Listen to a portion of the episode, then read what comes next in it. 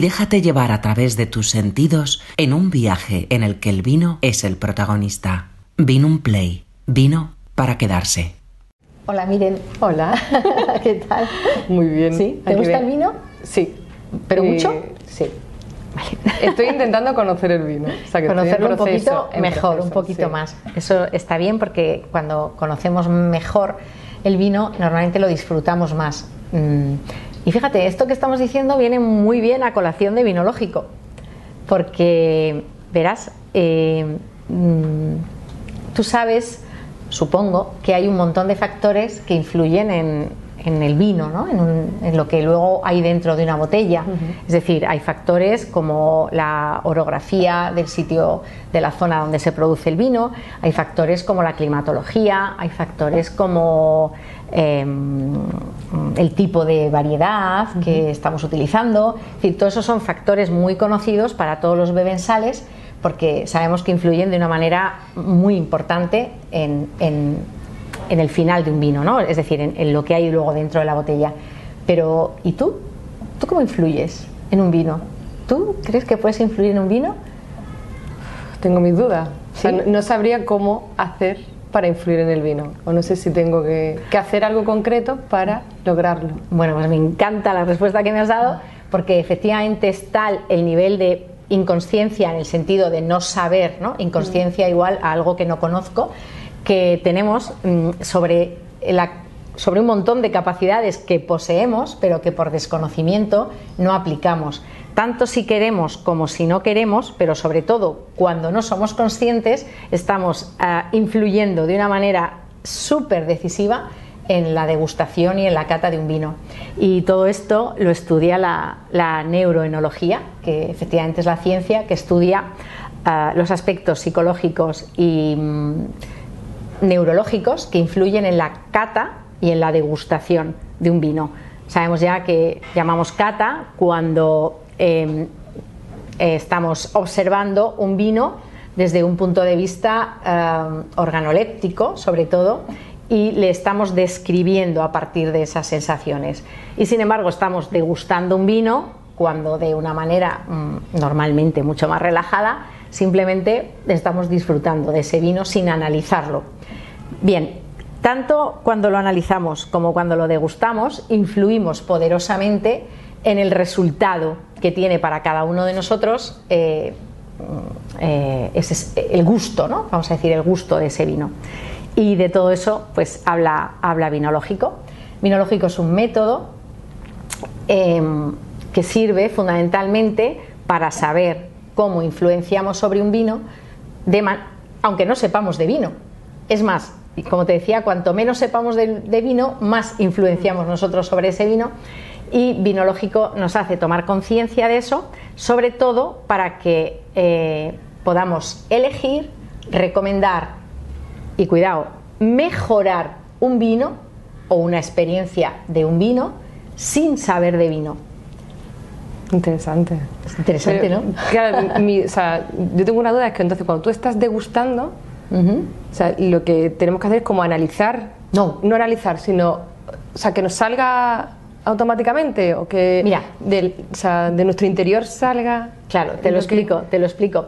Eh, tenemos cinco sentidos que si después eh, cuando se lee el libro eh, descubrimos que no tenemos solo cinco sentidos sino que tenemos siete incluso ocho eh, y esto es neurociencia como digo eh, nos daremos cuenta de que a través de nuestros sentidos es mm, como llega eh, cualquier objeto a nosotros incluido el vino Eh, pero creemos que es nuestra boca, por ejemplo, la que nos dice si esto está bueno o está malo. Y no es verdad. Es la interacción de todos nuestros sentidos la que decide si esto me gusta o no me gusta. Pero cuidado, lo decide una vez que Don Cerebro ha decidido si sí o si no.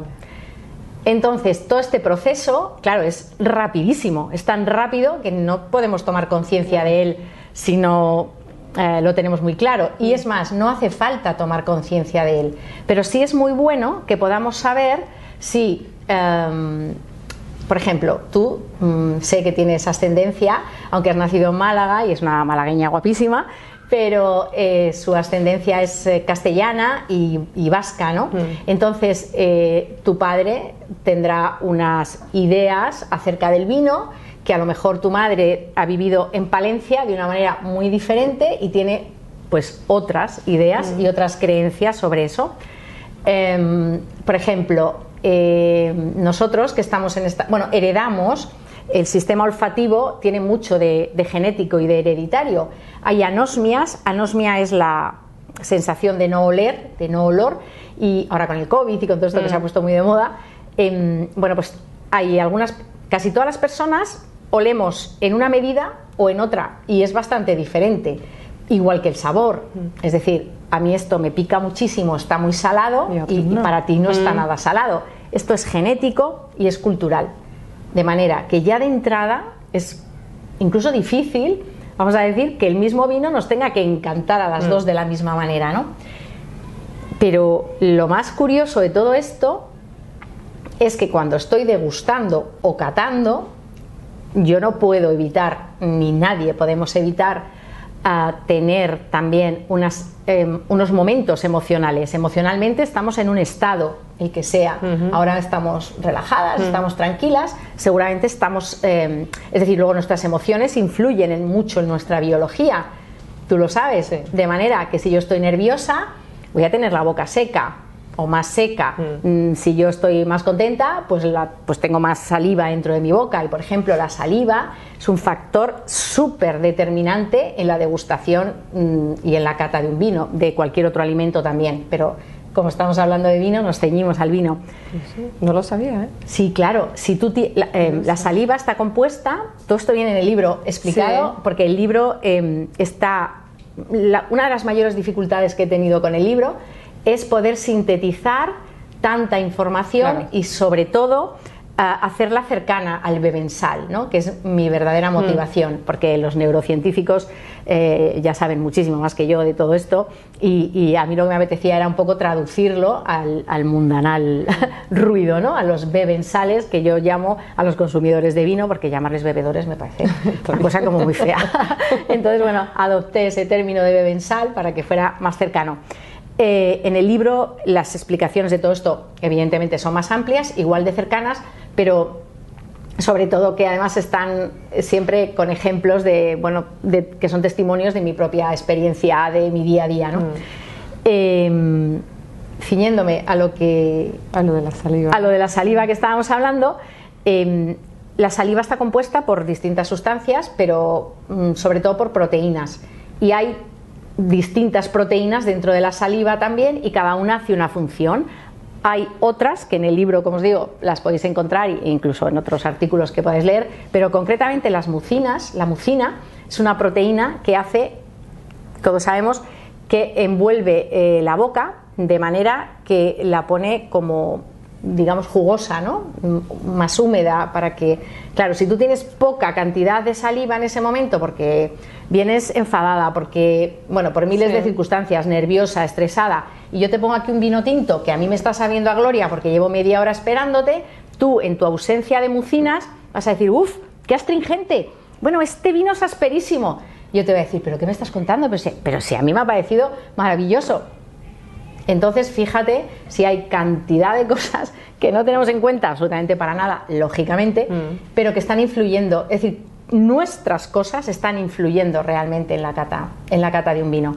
Y mm, respecto a lo que hablábamos de degustación o cata, mm. pues verás los catadores profesionales. Cuando alguien me dice, bueno, yo es que no entiendo de vino, yo es que la cata, y digo, no, no me extraña porque dice un gran neurocientífico, que además fue el que acuñó el término de neuroenología, eh, Gordon Sether es un científico de, la un neurocientífico de, bueno, de Yale, de la Universidad mm. de Yale en Estados Unidos, y, él dice, no lo dice así, él lo dice muy bonito, pero viene a decir que cuando estamos catando, mm, el cerebro está en un estado de funcionamiento mucho más elevado que resolviendo un problema de matemáticas.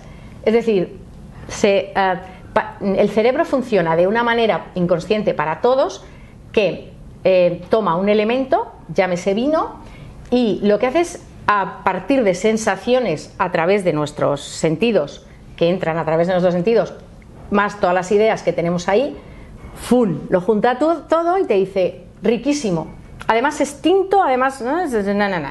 Bueno, pues luego llegamos los catadores y eso que el cerebro es su función hacerlo y hacerlo así, llegamos los catadores y decimos, espera un momento, cerebro, esto está muy bien, pero yo ahora voy a separar cada pieza de las que tú has juntado, que realmente es la misión del cerebro, es decir, vamos un poco en contra de la misión del cerebro, ¿no? Para poder, em, bueno, pues eh, como hacer trocitos del vino y de la experiencia de un vino. Entonces, cognitivamente es un esfuerzo muy importante el que hace el cerebro para poder desarrollar los aspectos de la cata. Evidentemente, en la degustación no pasa lo mismo. Es mucho más eh, relajada, ¿no? Como más, y más, más de otra manera. Entonces, em, realmente lo que viene a explicar vinológico de manera científica es la razón por la que se ha dicho siempre que el mejor vino es el que el que mejor te, el mejor te hace sentir. El que más te gusta. Claro. Y eso tiene pues una, motivación científica, como os digo, que, se explica muy bien en vinológico. Pero lo más importante de vinológico al final es eh, cómo con unas pautas muy sencillas, muy concretas, sin estudiar años enología, ni sumiller, ni ningún curso especializado, eh, con esas pautas, insisto, que da el método, tú puedes aprender a elegir, a recomendar o a mejorar un vino mm. a partir de, bueno, pues, pues de estas, mm. con esta facilidad y con esta rapidez, porque tú puedes desconocer las zonas de elaboración del mundo, pero tú sí te conoces a ti mismo.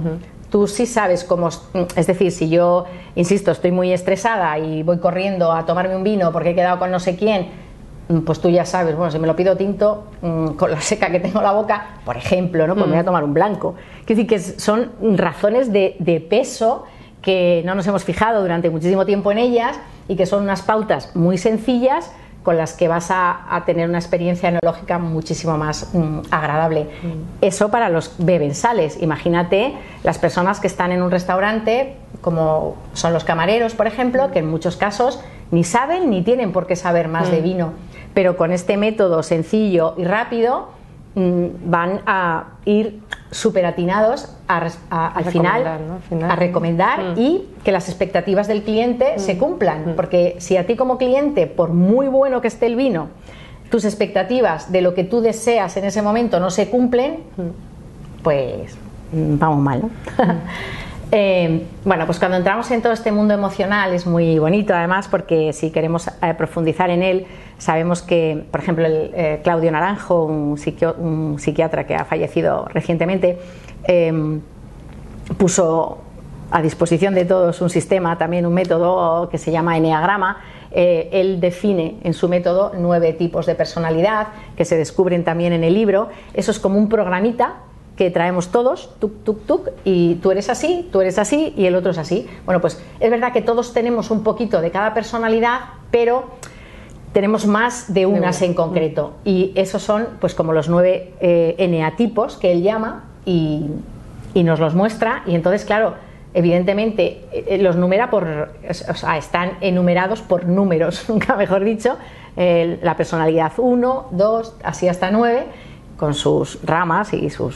Bueno, esto no es tan sencillo, pero pues pongo ejemplos, por ejemplo, eh, en el libro ah, de esto. No puede elegir igual a alguien que tiene una eh, personalidad 8, como mm. tengo yo, que somos mm. intensos, emotivos, mm, con una energía que, que, no sabes por dónde echarla, que además nos encanta todo lo chic, todo lo... que una persona que es un 7 que es completamente diferente, que es la alegría, la gracia, el chiste, o un 5 que es alguien metido para adentro, estudioso, reservado, pues que es evidente que no nos pueden gustar las mismas cosas y sobre todo mm. nuestra elección nunca va a nacer del mismo sitio, ¿no? Esto nos empodera, mm. que también es de lo que se trata. Se trata de dejar de escuchar eso de, bueno, yo es que como no entiendo de vinos, vale, bueno, yo tampoco eh, entiendo de otras muchas cosas y, no por eso dejo de consumirlas y además con, con autoridad, ¿no? Tú, a lo mejor no sabemos los hilos que lleva este lino, pero no se te ocurre decirle a la dependienta, es que, bueno, verás, no sé si llevarme la camisa porque no entiendo del lino. es un poco lo mismo, ¿no? Empoderarnos de nuestro propio gusto eh, tenemos todo el derecho del mundo a, a decidir si sí o si no.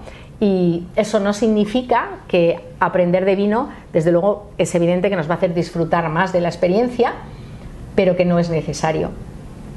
Y todo eso nos lleva también a, bueno, a poder utilizar, miren, el, el- el vino como medio, ¿no? Un medio mm, entrañable, atractivo, mm, que yo creo que todos arquetípicamente tenemos en la cabeza como de descarga, ¿no? De, uff, ya me puedo ir a tomar un vino. Mm. Eh, bueno, pues nos sirve de medio para llegar también a, a nosotros mismos de una manera Sí. preciosa. Mm. Y ya que nos estamos poniendo en este punto tan...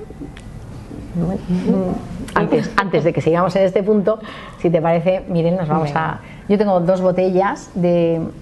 Vamos a hacer dos catas, dos catas diferentes, influidas, mm, bueno, por, por, por una, por la dirección de la cata de una manera diferente, ¿no?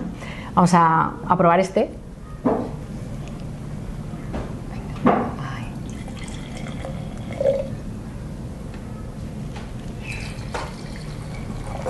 Mira, miren, Este este, sí, así. Bueno, mm, Vale. esto es de formación profesional, profesional, porque realmente un cava nunca debería girarse, porque él ya con la expresión de sus burbujas mm, nos da suficiente cantidad de oxígeno para que podamos oler, ¿no? Entonces, bueno, lo primero son siempre lo miramos, ¿no? Porque como que la vista es lo primero que nos llega y lo primero que vemos y entonces efectivamente es un color muy bonito, rosa, mm, con mucho, muchos tonos dorados, que le hace como muy elegante, como muy atractivo, es como apetecible.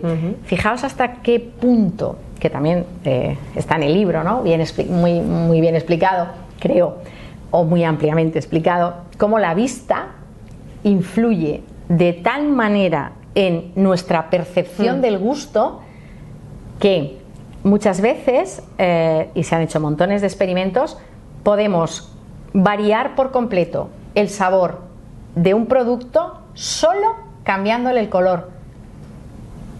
En el libro podéis ver también, por ejemplo, algunas, algunos casos en los que si estás a dieta, porque eh, la operación bikini, Bikini. todas esas cosas, comer en un eh, mm, plato de un color o de otro va a variar enormemente la cantidad de comida que ingieres. O sea, hasta ese nivel nos están mm, determinando nuestros propios sentidos, ¿no?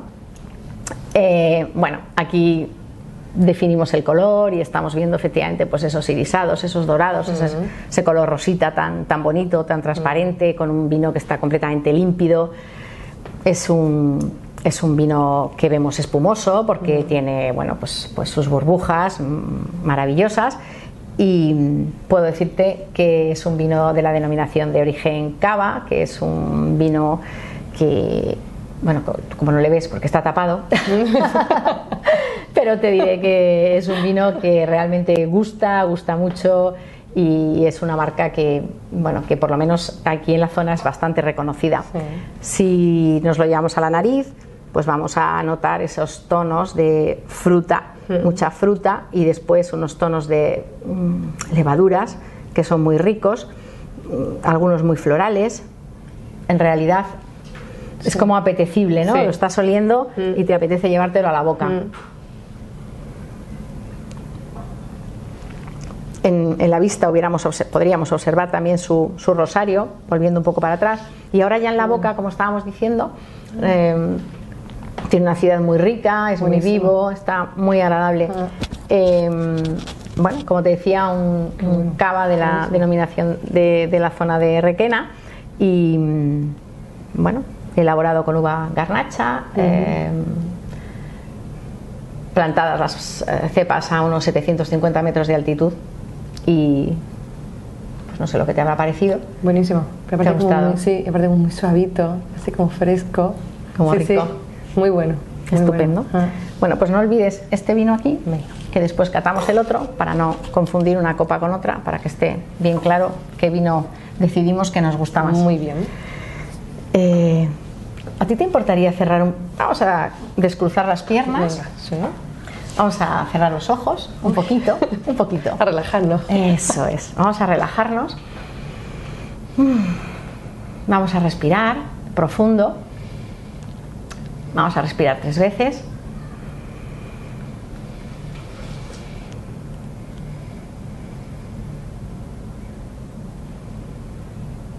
Y si te parece, nos vamos a llevar la mano al corazón. Y vamos a sentir cómo palpita y vamos a sonreírle. Y seguramente en algún momento es posible que notes que él también te sonríe a ti. Porque seguro que hace un montón de tiempo que no hablas con tu corazón ni desde tu corazón. O a lo mejor sí. Pero siempre es agradable, ¿no? Saber que nos dice parar un poquito la mente y saber qué nos está diciendo el corazón. Nos paramos ahí un poquito, le notas el palpitar y le damos las gracias. Pasar al agradecimiento, sentir el agradecimiento, siempre hace que salivemos mejor, que tengamos mejor humor, que estemos más mm. contentos. Así que gracias. Abrimos los ojos de nuevo, mm. nos hemos relajado un poquito, mm. nos destensamos y si te parece, nos ponemos los auriculares. Venga, vamos. Vamos a catar ahora el segundo vino, que como ves también es un maravilloso espumoso que viene ahí con toda su fuerza. Y vamos a ver cómo estoy inmersa en una esbelta copa de flauta, contemplando una cascada de cava, de cava rosado y fino, muy fino, que cae resbalando sobre la superficie del cristal. A lo lejos, a lo lejos escucho una dulce melodía que emana como de un piano viejo, de un piano viejo y curtido de tanto sonar que se funde en el estrépito sonido de miles de miles de miles de, pequeñas burbujas que nacen y revolotean a mi alrededor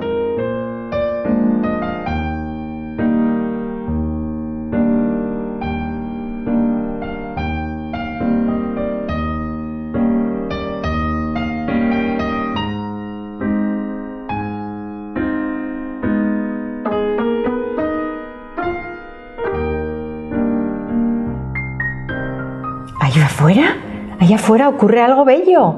¡Ay! Subo a la superficie y me asomo al borde de la copa. Ya la escucho en todo su esplendor, con ese aire de amor tierno y, tranquilo que aporta la apacible felicidad. ¡Ay! Me siento como si esperara a mi amor contemplando el ocaso en una esquina del Montparnasse.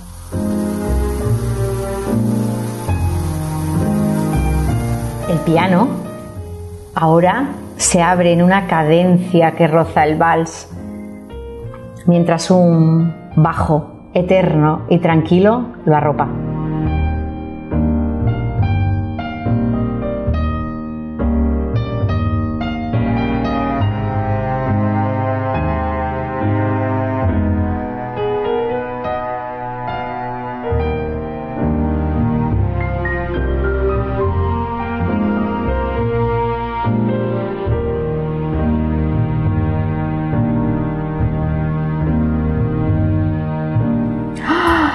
Siento que las burbujas crecen, se hinchan y explotan al compás del cálido sonido de una trompeta que me endulza el paladar.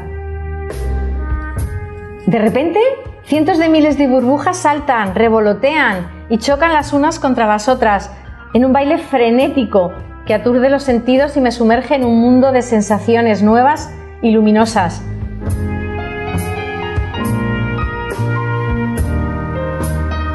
Burbujas que ingrávidas se elevan y vuelven a descender, desaparecen y vuelven a aparecer, como resistiéndose a abandonar el espacio.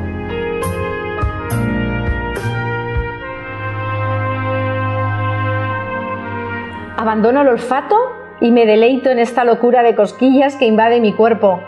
Es la fiesta de las burbujas que celebran un día más, un día cualquiera,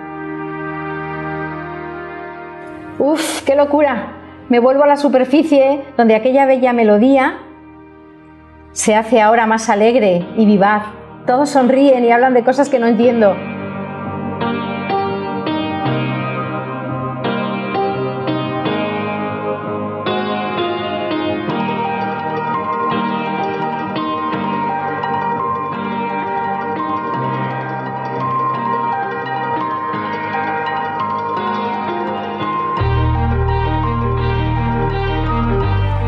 Recóndita esquina circular de mi copa, dos burbujas se encuentran y surge el flechazo de amor. Me quedo atenta a escucharlas, con ese diálogo tímido y divertido de aquellos que a tientas se miran, se tocan, ríen y hacen muecas de carbono para robarle una sonrisa al cava.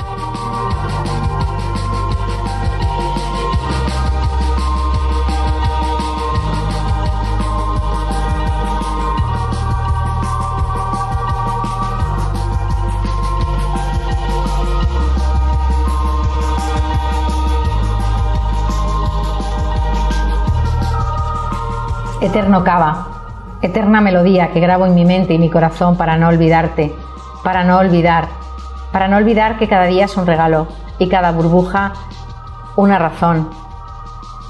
Y que la vi, que la vi se, se tangó. ¿Qué ha pasado, Miren? Pues que... ¿Te ha gustado este vino? me ha encantado. Es otra manera diferente de degustar, de eh, percibirlo. De percibir todo lo demás. ¿Cuál de los dos te ha gustado más? ¿El primero o el segundo? Yo te puedo decir que este, el segundo. Seguro. Las sensaciones que como mucho más intensas, todo.